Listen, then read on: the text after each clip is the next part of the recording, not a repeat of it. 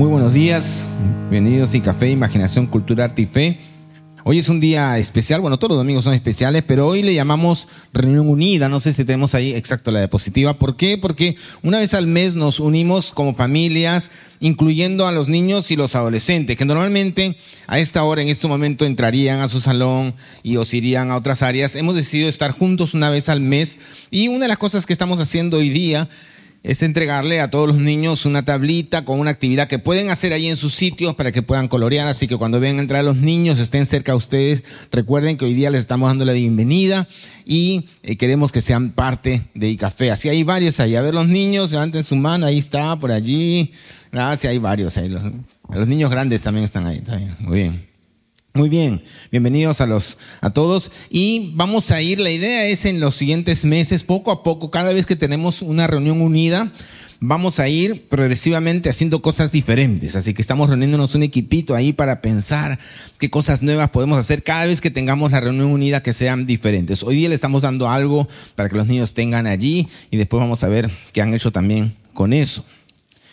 Estamos en nuestra serie Preguntas parte 2. Y ya saben que es parte 2, porque en la primera parte de preguntas vimos las preguntas que le hacían a Jesús. Y ahora estamos viendo las preguntas, al menos algunas de ellas, porque son muchas, que Jesús hacía a diversos personajes durante su tiempo en la tierra. Eh, decíamos que cuando vemos a Jesús haciendo preguntas, eh, nos imaginamos a nosotros mismos, y ese es todo un trabajo ahí importante, nos imaginamos a nosotros mismos frente a Jesús, escuchando lo que nos está preguntando. Y cuando Jesús nos pregunta algo, miramos dentro de nosotros buscando una respuesta. Ahora, las preguntas de Jesús no son amenazadoras, son más bien parte de ese trabajo amoroso, pero firme, que hace en nosotros. Y la semana pasada Vimos aquel episodio donde los discípulos están en la barca, eh, viene la tormenta y recuerdan cómo estaba Jesús, estaba dormido. Y los discípulos se llenaron de temor y le preguntan por, y Jesús les pregunta a ellos, ¿por qué tienen miedo? Eso fue la semana pasada. Recuerdan que pueden verlo en YouTube, en nuestro podcast también. Y hablamos mucho la semana pasada sobre los temores y la presencia de Jesús en nuestras vidas y cómo eso hace toda la diferencia. Y curiosamente, hoy veremos otra pregunta que transcurre de manera bastante similar, pero con algunas diferencias significativas. Y la pregunta que veremos hoy y que aparece allí en el texto, de alguna manera eh, suma, complementa la de la semana anterior. Y es interesante porque debemos ver esta progresión como parte de la construcción del carácter en sus discípulos, en los discípulos de Jesús. Es decir, Jesús está trabajando en este grupo de hombres que caminan con Él. La transformación no ocurre de la noche a la mañana. Jesús toma a un grupo de hombres, mujeres con trasfondos muy diferentes y empieza a trabajar en ellos.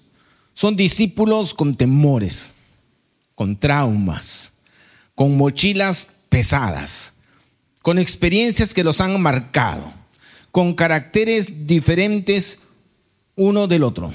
Son como nosotros. Y esa transformación tiene como hitos, momentos que van marcando la pauta. Y los evangelios están llenos de esos momentos. Y cada uno de esos momentos va causando una impronta en ellos de manera muy especial. Y lo maravilloso es saber que Dios sigue haciendo lo mismo con nosotros. No es que solamente nos llama nos alcanza con su salvación y luego nos deja a la deriva diciendo, bueno, ya los salvé, ya hice mi parte, Jesús murió por ustedes, arrégleselas en la tierra, nos vemos en el cielo. Me cuentan cómo les fue. No, así no es Dios. Así no trabaja en nosotros, de ninguna manera. Jesús camina con nosotros, trabaja en nosotros, va moldeando nuestro corazón, trabaja eh, en Él, y, lo hace, como decíamos la semana pasada, desde la barca de nuestra vida. Qué esperanza, ¿no? Qué descanso nos da esto. Pero incluso el llegar a entender esta realidad, esta verdad, Es parte del trabajo de Dios en nosotros. Nos cuesta entenderlo así. Y por eso podemos terminar preguntando como los discípulos la semana pasada, ¿se acuerdan cuando lo vimos? Y que ellos dijeron, Señor, ¿no te importa que nos ahoguemos? Así que la lucha por entender y comprender siempre va a estar presente en nuestro caminar.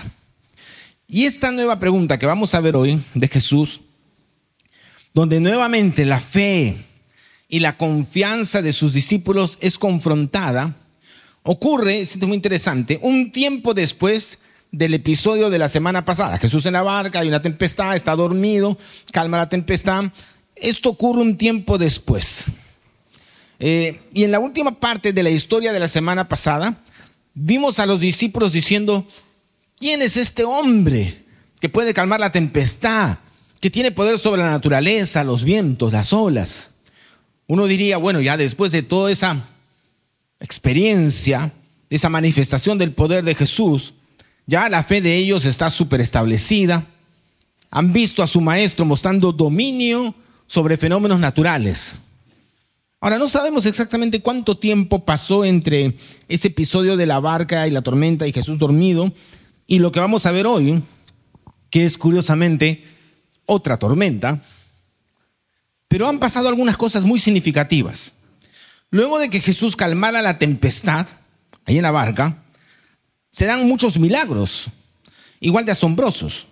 Ciegos reciben la vista, hay mudos que hablan, endemoniados liberados, muchas cosas que siguen reforzando la fe de sus seguidores.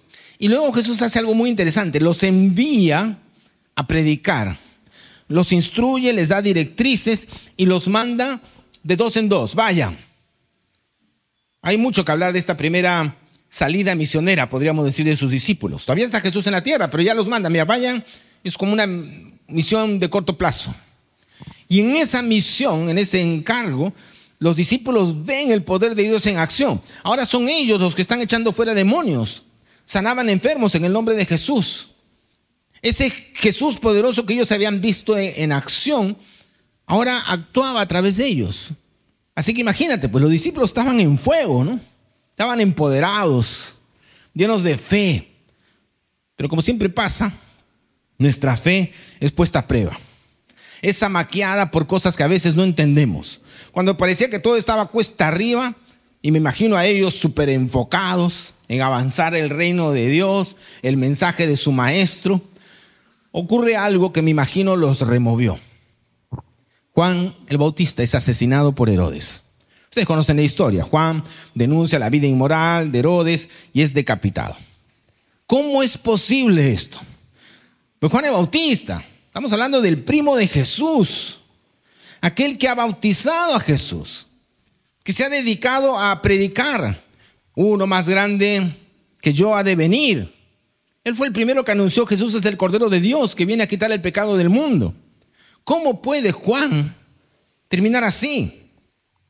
¿Qué pensamientos habría en la mente de los discípulos? Jesús seguro tiene que ir a resucitarlo, a defenderlo. Bueno, ya es muy tarde para defenderlo. Ahora hay debates sobre el momento exacto de la muerte de Juan, pero definitivamente tuvo un impacto en los seguidores de Jesús. Y de seguro otra vez vienen las dudas, el temor. Están en una montaña rusa de emociones. Y así es la vida, ¿no? Una montaña rusa. Y viene otro milagro. En medio de eso, Juan ha muerto. Jesús no ha hecho nada, aparentemente, pero el soberano tiene planes. Y viene otro milagro. Y vamos a ver mucho de ese otro milagro en otra de las preguntas. Porque es el milagro de la alimentación de las multitudes. Extraordinario. Jesús alimenta multitudes. Otra vez la fe crece. Y fácilmente. Porque allí ven el obrar de Dios. Aunque los discípulos seguían un tanto desorientados. Cuando estudiemos ese episodio lo vamos a ver. Al final de este milagro, la multiplicación de los panes y los peces, ustedes saben que la multitud, la gente, trató de forzar a Jesús para que se convirtiera en un rey. Pero un rey que se ajustara a sus deseos, a sus anhelos. Pero ese no era el plan de Jesús. Jesús es el rey que viene a dar su vida por sus súbditos. Viene a obtener la victoria por medio del amor, no de la espada. Y entonces llegamos a este acontecimiento donde viene la pregunta que vamos a ver. Vamos a ver en varios evangelios, pero vamos a empezar con Juan 6, 16, 17. Dice así, Juan 6, 16, 17, el Evangelio de Juan. Al atardecer, los discípulos de Jesús bajaron a la orilla del lago para esperarlo. Pero al ver que caía la noche y que Jesús aún no había vuelto, subieron a la barca y comenzaron a cruzar el lago rumbo a Capernaum. Ahora, ustedes saben que, Jesús al darse cuenta que querían forzarlo a ser el rey, pero un rey de acuerdo al interés del pueblo, pero no de acuerdo al plan de Dios, se escabulle y se aleja hacia la colina para estar solo, para orar. Ahora, Jesús era experto en hacer esto, en escabullirse, salir delante de la gente en el momento preciso. Es casi un ilusionista, ¿no? Desaparece. ¿Dónde está? Ya se fue. Un rato está allí y al instante todos voltean y se ha ido.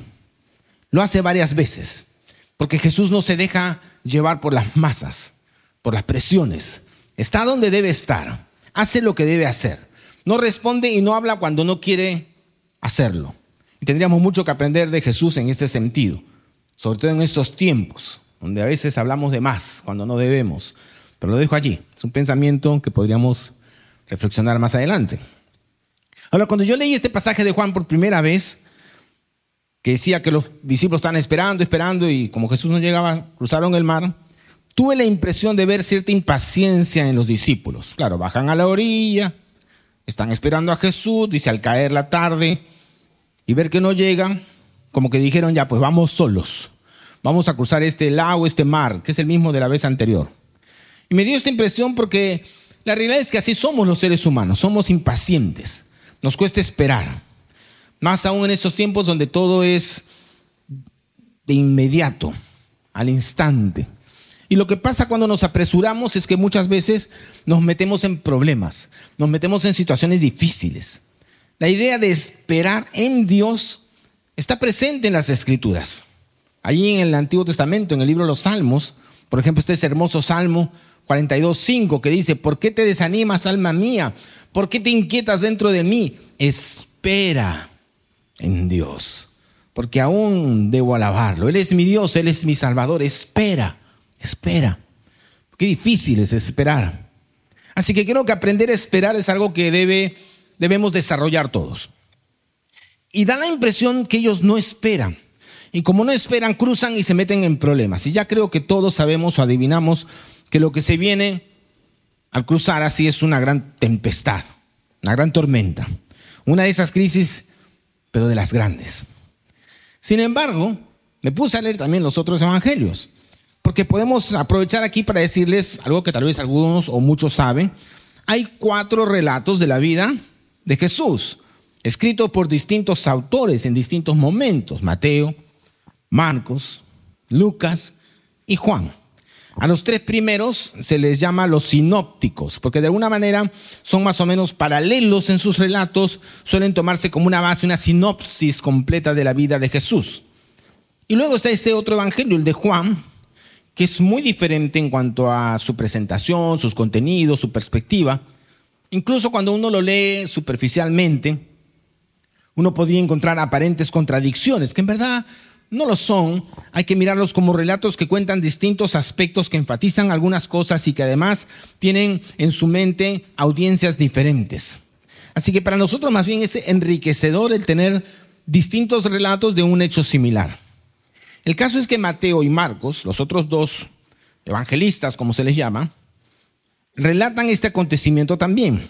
Y dicen que de Jesús, después de alimentar a la multitud, insistió, es más, les ordenó a los discípulos a que regresaran a la barca y cruzaran de inmediato.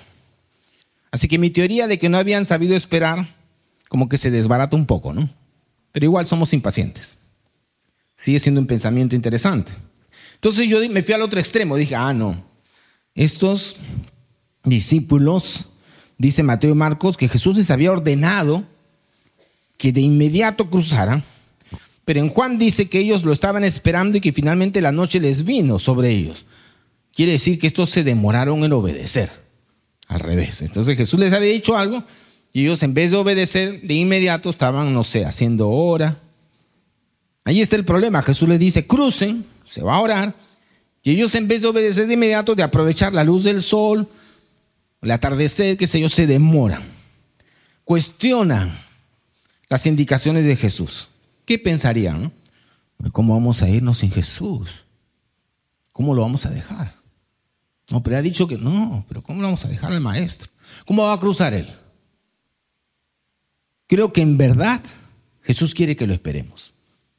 En verdad no quiso decir lo que dijo, sino todo lo contrario. Así somos, ¿no? Con las cosas que dice Jesús. Y en medio de tanto debate sobre obedecer o no las claras indicaciones del maestro, se les pasa la hora. Y no les queda otra ahora que cruzar, pero de noche. Y se meten en problemas. Una gran tormenta. Una de esas crisis, pero de las grandes. Y en verdad este pensamiento está corroborado en cierto sentido por las escrituras cuando nos enseñan que si no obedecemos las instrucciones de Dios nos metemos en problemas, en líos. Como estamos dándole vuelta a las cosas, tratando de racionalizar lo que Jesús enseñó, tratando de negar lo que dijo que dijo, siempre terminamos envueltos en dificultades que podríamos haber evitado en primer lugar si hubiéramos sido simplemente obedientes. Y mientras yo estaba procesando esta lógica de pensamiento, vino una tercera idea. Y, tal vez sí hicieron al pie de la letra lo que Jesús decía. Porque dice Mateo que Jesús insistió en que se adelantaran en la barca. Y que cuando vino la tormenta, la barca dice, ya estaba bastante lejos en la tierra. O sea, habían avanzado un buen trecho. Y ustedes van a decir, ya pues Francis, habla claro, decídete, ¿no? Bueno, de eso se trata reflexionar el texto bíblico, mirarlo, hacerte preguntas, ver todas las posibilidades. Y la conclusión final que me vino a la mente es justo lo que habíamos hablado la semana pasada. Frente a las tormentas de la vida, las grandes crisis, es bien complicado saber por qué vienen. A veces es, como mi primera teoría, por nuestra impaciencia, nos desesperamos, tomamos decisiones sin orar, sin reflexionar, sin buscar la guía de Dios, sin pensar en lo que Él opina de lo que vamos a hacer, sin buscar la sabiduría de la multitud de consejeros que dice la palabra de Dios. Y claro, nos metemos en líos. A veces las tormentas vienen por nuestra desobediencia, nuestra rebeldía, nuestra incapacidad de seguir instrucciones que claramente Dios nos ha dado. Y nos metemos en problemas en otras tormentas. Y a veces estamos haciendo todo lo que debíamos hacer y estamos siendo obedientes. Dios nos dice algo en su palabra, lo hacemos y la tormenta viene igual. La verdad es que frente a la, a la tormenta queremos de inmediato saber por qué. Es como una respuesta instintiva, ¿no? ¿Por qué me pasa esto a mí? ¿Por, por qué a nosotros? ¿Me habré apresurado? En tomar una decisión? ¿Será mi falta de obediencia lo que ha provocado esto? O pero aún, ¿por qué me pasa a mí esto? Si estoy haciendo el bien, si estoy comportándome correctamente. El versículo 18 de Juan describe algo muy interesante. Juan 6, 18. Poco después se levantó un viento fuerte sobre ellos y el mar se agitó mucho.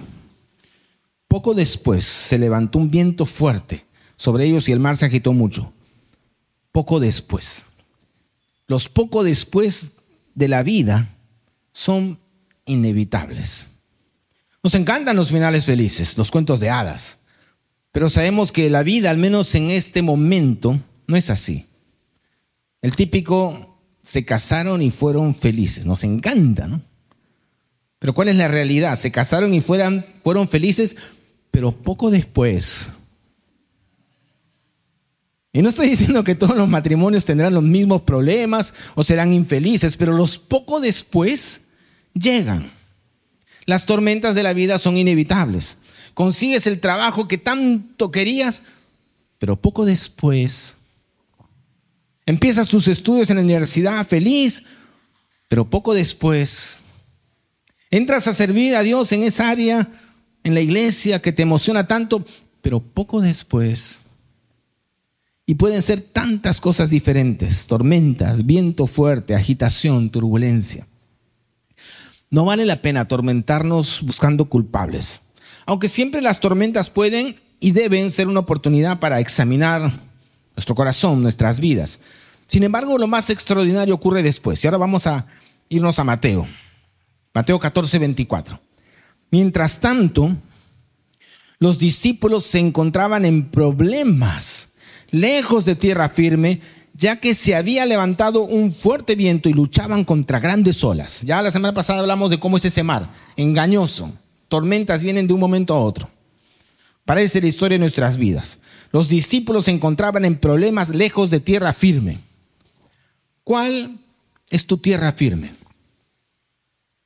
¿Dónde es que encuentras tu seguridad? ¿Dónde y cuándo es ese momento donde sientes que estás pisando sobre seguro?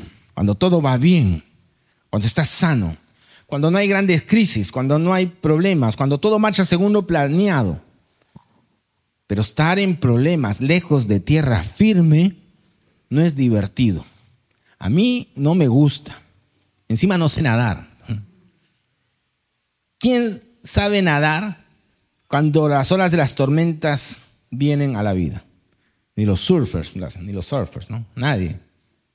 Y Marcos, otro evangelista, menciona algo que me parece extraordinario. Nos da una perspectiva maravillosa que no menciona Mateo ni Juan. Marcos 4:48.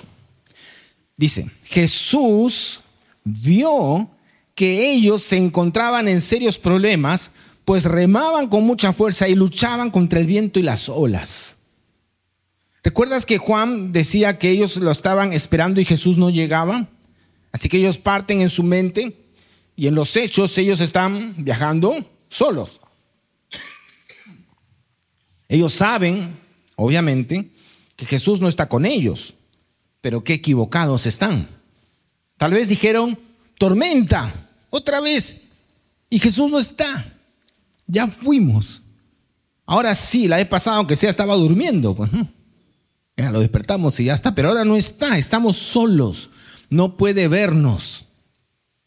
Porque lo primero que Jesús, lo primero que Jesús quiere que ellos y nosotros nos demos cuenta es que Él está con nosotros en medio de la tormenta, en medio de las tormentas, de las tempestades de la vida. Jesús sabe, Jesús nos ve, Jesús vio que ellos se encontraban en serios problemas.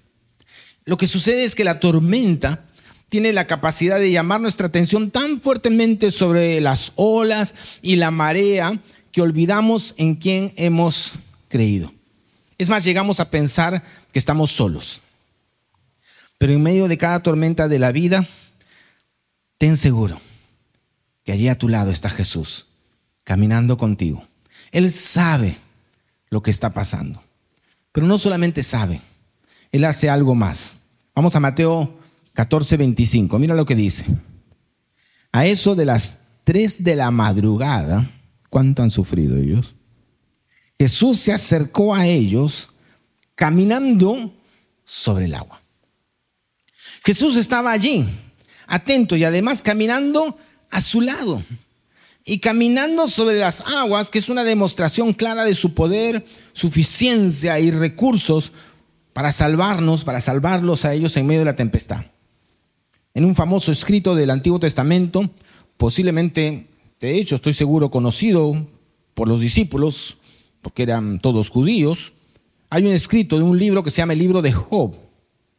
Escuchado la historia, no la vamos a repetir. Pero en este libro de Job, eh, él en algún momento, Job mismo, describe poéticamente a Dios como aquel que extiende los cielos y marcha sobre las olas del mar. Así dice Job. Job es el que Dios extiende los cielos y marcha sobre las olas del mar. Estoy seguro que esa frase estaba en el imaginario judío.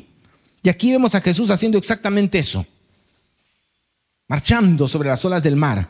Qué maravilla, qué alivio, al fin Jesús nos ha visto. Pero un ratito, mira lo que pasa. Mateo 14, 25 dice, cuando los discípulos lo vieron caminando sobre el agua, quedaron aterrados. Es un fantasma, dijeron. Y llenos de miedo comenzaron a gritar. Qué interesante, ven a Jesús caminando sobre las aguas y tienen miedo. ¿No se supone que el ver a Jesús cerca de ellos debería más bien llenarlos de paz, de calma? La, razón de este repentino temor sumado al temor propio de la tormenta, es que simplemente no reconocieron a Jesús. Pensaron que era un fantasma. Eh, no solo no lo reconocieron, sino que pensaron que era algo diferente, algún tipo de aparición fantasmagórica, no sé qué película estaban viendo. Se asustaron mal. Es interesante porque en medio de las tormentas muchas veces somos incapaces de ver la mano de Dios obrando. No lo vemos, no lo reconocemos. Somos incapaces de ver que Jesús está allí trabajando los detalles, que Jesús está allí, está allí tal vez en la llamada de un amigo que nos llama para darnos aliento. Jesús está allí en ese mensaje de WhatsApp que te levanta en medio de la duda, de la incertidumbre. Que Jesús está allí en esa canción, en ese cuadro, en esa obra de arte, en esa palabra cariñosa de un amigo, pariente, hermano. Pero no vemos, no lo reconocemos. Y mira lo que ocurre luego. Vamos a Juan 6, regresamos a Juan. Estamos saltando en los tres evangelios. Juan 6:20 dice, pero Jesús les habló de inmediato. No tengan miedo, dijo. Tengan ánimo, yo estoy aquí. Otras versiones lo traducen de la siguiente manera. Soy yo, no temáis, la Biblia de las Américas. Yo soy, no teman, la Reina Valera contemporánea. No tengan miedo que soy yo. Soy yo. No teman. Todas son parecidas. En el original, saben que estas son traducciones, pero en el original en griego, Jesús dice ego eimi. Y esa es una expresión muy importante, se refiere a la manera, una de las maneras en que Dios se revela a la humanidad desde Moisés. Yo soy el que soy. Ego eimi es yo soy en el sentido del original griego, nos habla de una existencia continua en el tiempo. Una posible traducción muy interesante de la nueva traducción eh, es que pone a una nota en el pie y dice, la traducción más correcta sería, no tengan miedo, el yo soy está aquí. No tengan miedo, el yo soy está aquí. Jesús está recordándoles a sus discípulos no solo por el milagro de caminar sobre el agua, que de por sí es una evidencia de su deidad al desafiar una ley natural, sino que además se los dice de manera verbal, yo soy el creador, el verbo, el alfa y el omega, el principio, el fin, está aquí con ustedes, no tengan miedo. Ahora, la frase no tengan miedo es constante en todas las escrituras, está por todos lados. Cuando el pueblo de Dios se enfrentaba a Egipto, no tengan miedo. Cuando debían entrar a la tierra prometida, no tengan miedo. Cuando estaban rodeados de dioses falsos de otros pueblos, no tengan miedo. Jesús lo dice muchas veces frente a la amenaza, la oposición que podríamos sufrir por seguir lo que dice, no tengan miedo. Hablando acerca de la provisión de Dios, Jesús nos dice, no tengan miedo. Ustedes son más valiosos que toda una bandada de gorriones. Cuando las mujeres van a buscar a Jesús en la tumba y no lo encuentran, el ángel que anuncia, no tengan miedo. Hablando a sus discípulos les dice, les dejo un regalo, paz en la mente y en el corazón. Y la paz que yo doy es un regalo que el mundo no puede dar, así que no se angustien ni tengan miedo. Y hay muchos más, no tengan miedo en la Biblia. Ahora, ¿por qué tanta repetición? ¿Por qué se repite tanto? Porque Dios sabe que muchas cosas nos llenan de temor, de miedo. Temor a la enfermedad, temor a no tener para comer, temor a perder a nuestros seres queridos, temor al fracaso, temor a la muerte, temor a no ser suficientemente buenos, temor a quedarnos solos, etcétera, etcétera, etcétera.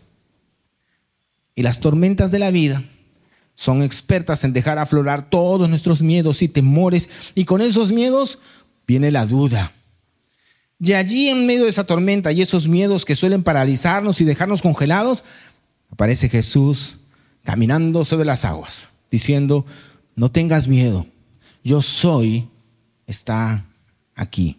Tu Dios está a tu lado, tu Salvador no te ha abandonado, aquí estoy, no estás solo, yo estoy contigo. No sé qué tormentas estás atravesando, o no sé qué tormentas has atravesado antes. No sé por qué ocurren muchas de estas cosas, no tengo todas las respuestas. Muchas tormentas de la vida a mí me dejan perplejo, lleno de preguntas. Pero lo que sí sé es que en medio de todas y cada una de ellas, mi Dios promete estar a mi lado. Mi Cristo es la roca firme en la cual puedo apoyarme. Y vendrán las olas del mar, y podré mantenerme firme no en mis propias fuerzas, no en mis recursos, no en mi justicia, no en mis méritos, no en mis obras, sino en la maravillosa persona de Jesús, en lo que Él ha hecho por mí en la cruz, en su justicia, en su misericordia, en su suficiencia, en su poder, en su amor. Porque el perfecto amor echa fuera el temor. Y no hay amor más perfecto que el amor de Jesús por ti y por mí.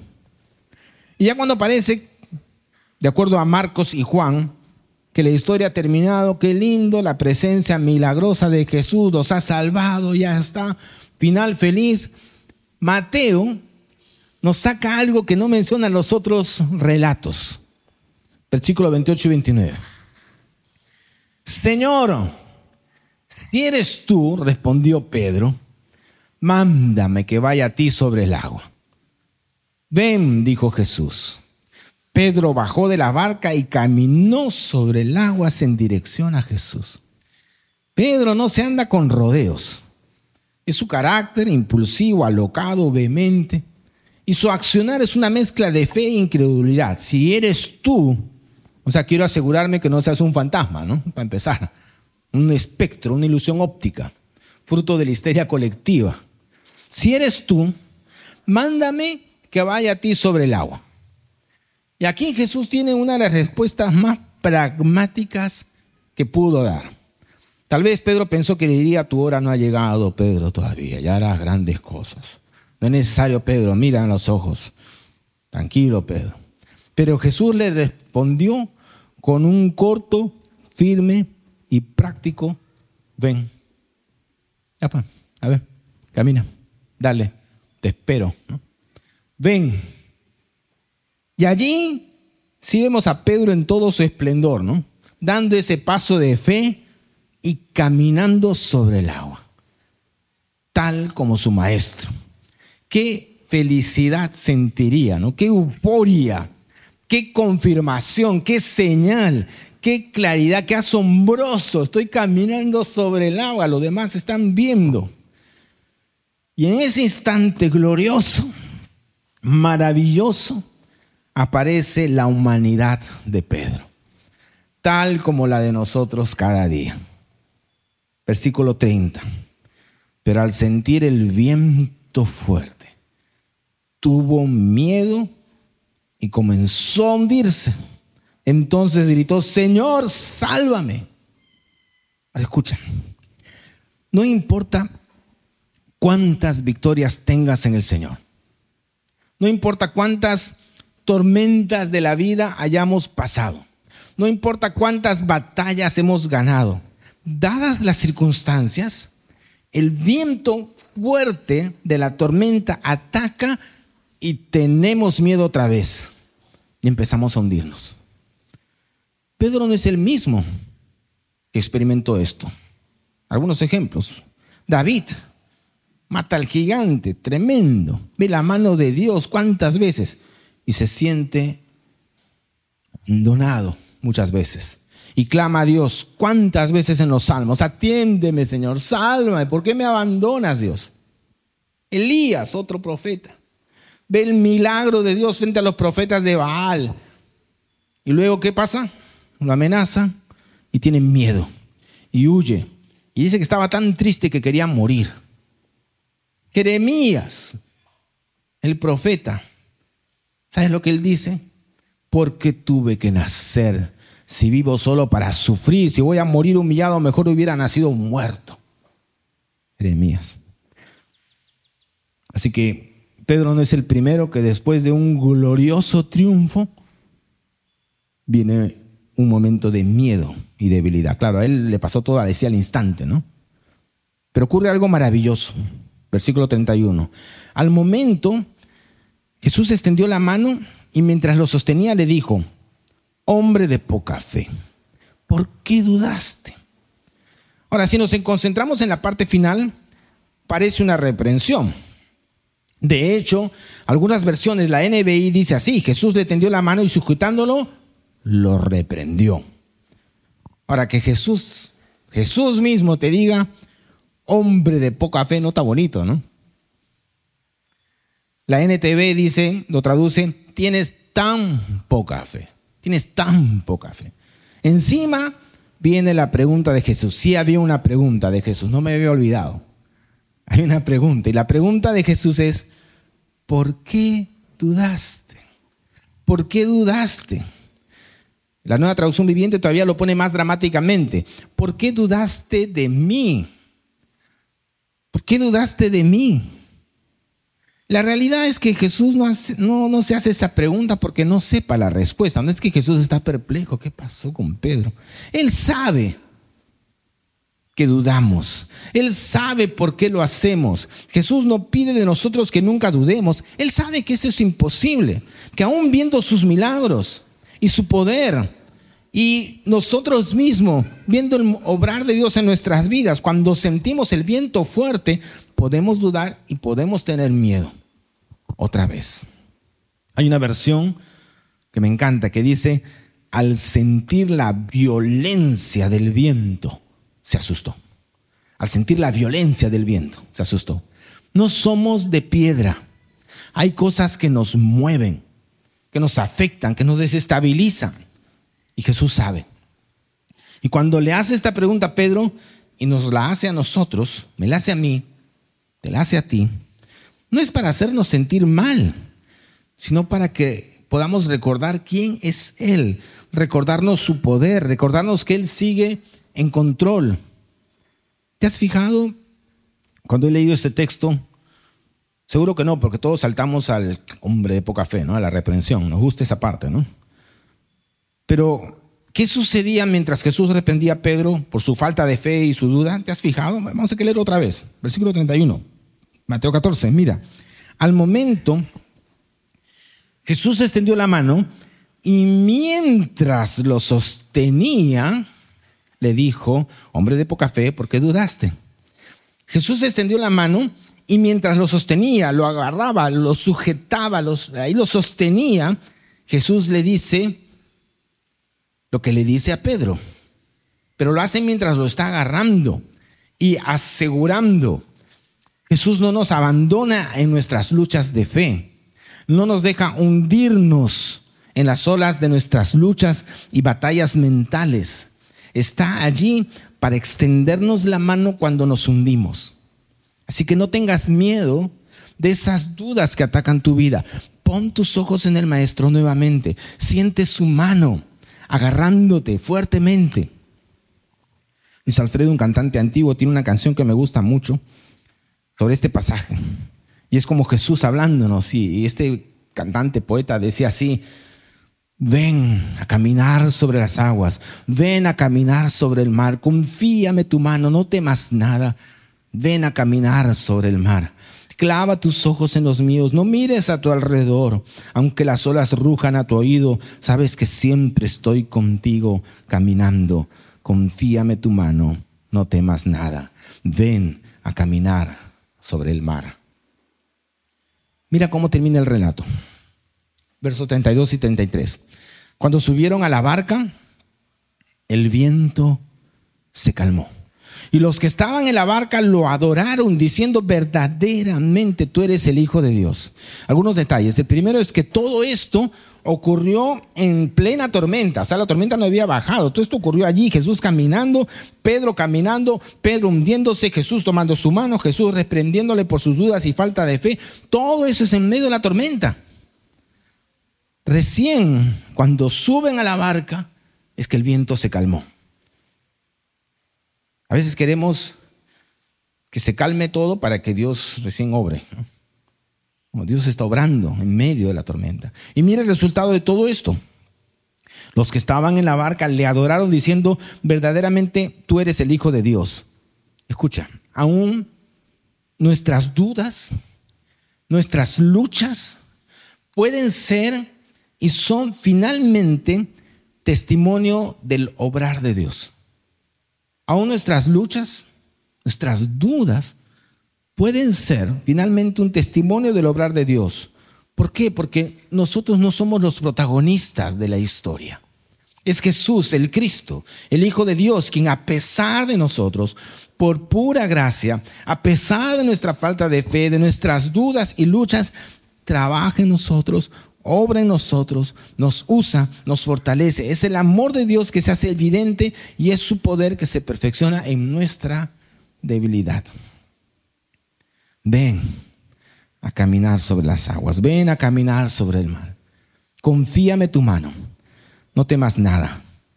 Ven a caminar sobre el mar. Vamos a orar. Señor, tú nos conoces, como conocías a Pedro.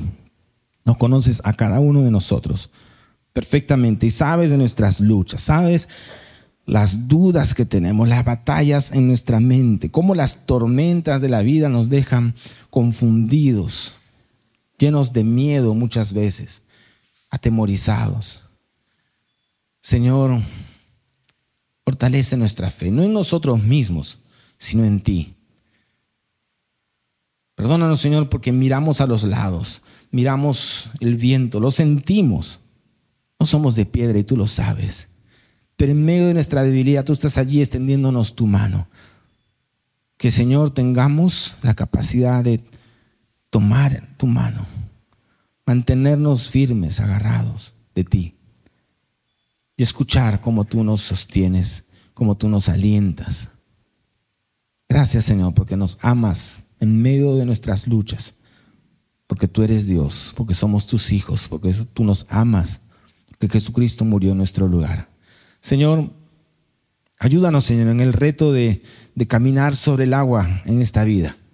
No es fácil, no nos gusta, nos gusta la tierra firme, nos gusta la tranquilidad, la ausencia de dificultades, pero el desafío está allí en el mar sobre las olas. Guíanos, Señor, para vivir como tú quieres. En el nombre de Jesús. Amén.